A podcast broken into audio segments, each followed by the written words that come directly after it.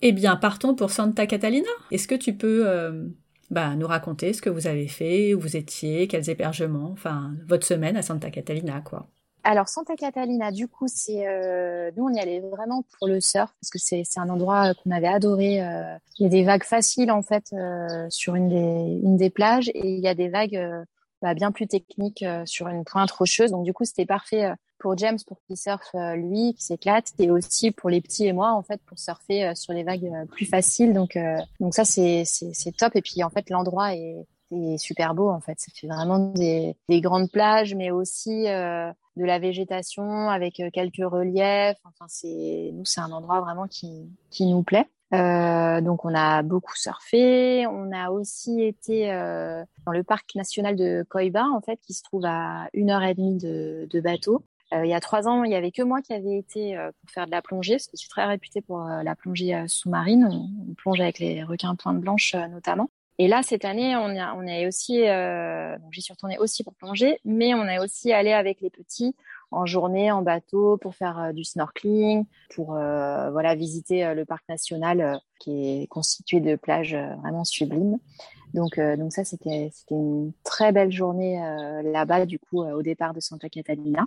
Mm-hmm. Puis après, bah nous, en fait, juste de se retrouver là-bas dans un endroit qui est beau. Euh, on avait un hébergement euh, qui était un petit peu dans les hauteurs avec la vue sur la mer. Enfin, voilà, on se faisait nos journées là tranquillement. Les petits faisaient un peu d'école le matin. Euh, bah, généralement, c'est James qui fait l'école et moi, je, mhm. voilà, je fais mes trucs de réseaux sociaux. après, je m'occupe de ce qu'il y a à faire avec l'école de surf. Enfin, bref, on fait chacun nos, nos, petits trucs. Et puis après, voilà, on se fait des, des, salades, on va surfer, on... enfin c'est ouais, génial quoi. C'est nous c'est vraiment le le, le slow euh, le slow voyage. Une fois qu'on est posé, là on aurait pu rester peut-être trois semaines au même endroit. Euh. donc euh, donc voilà, c'est quand on est bien quelque part, on n'a pas forcément envie de bouger partout non plus. Oui, c'est pas la course à l'activité, c'est vraiment de profiter du lieu.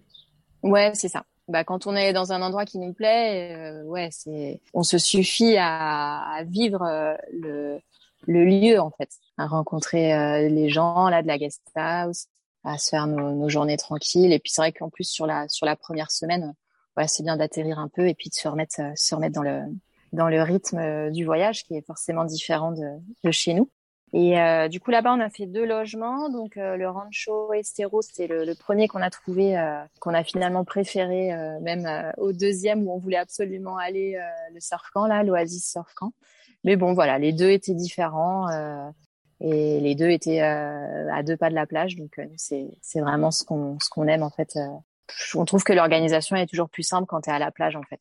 Ouais, c'est sûr. Plutôt que quand tu dois te motiver tout le monde ensemble. Allez, on va à la plage. Bon bah là non, il y en a un qui peut y aller, ensuite les autres le rejoignent. C'est toujours plus facile. J'ai un peu suivi votre voyage. Tu l'as à peine vu parce que je t'ai absolument pas sollicité pour faire le podcast à ce moment-là je, je, voyais que effectivement James lui allait surfer euh, dans son euh, sur ses spots euh, de, gens qui savent surfer.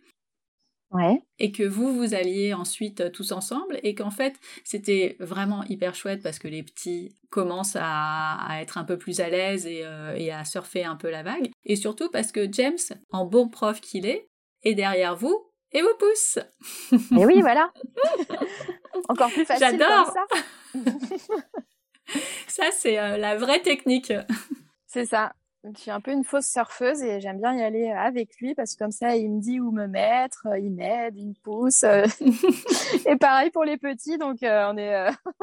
C'est une belle façon de faire du surf. Au moins, tu es content parce que tu, tu y arrives, tu te lèves au bon moment et t'as tout qui fonctionne correctement. bah ouais, c'est ça. Bon après, c'est pas. il faudrait qu'on soit un peu plus autonome, mais en tout cas pour apprendre, oui, c'est parfait c'est, c'est de toute façon c'est ce qu'il faut et c'est aussi euh, euh, beaucoup comme ça que les moniteurs euh, de surf euh, fonctionnent, c'est-à-dire à aider, ah bah ouais, aider bien un sûr, peu au début en tout cas à pousser, à bien se placer et tout ça parce que sinon c'est hyper dur quand même le surf.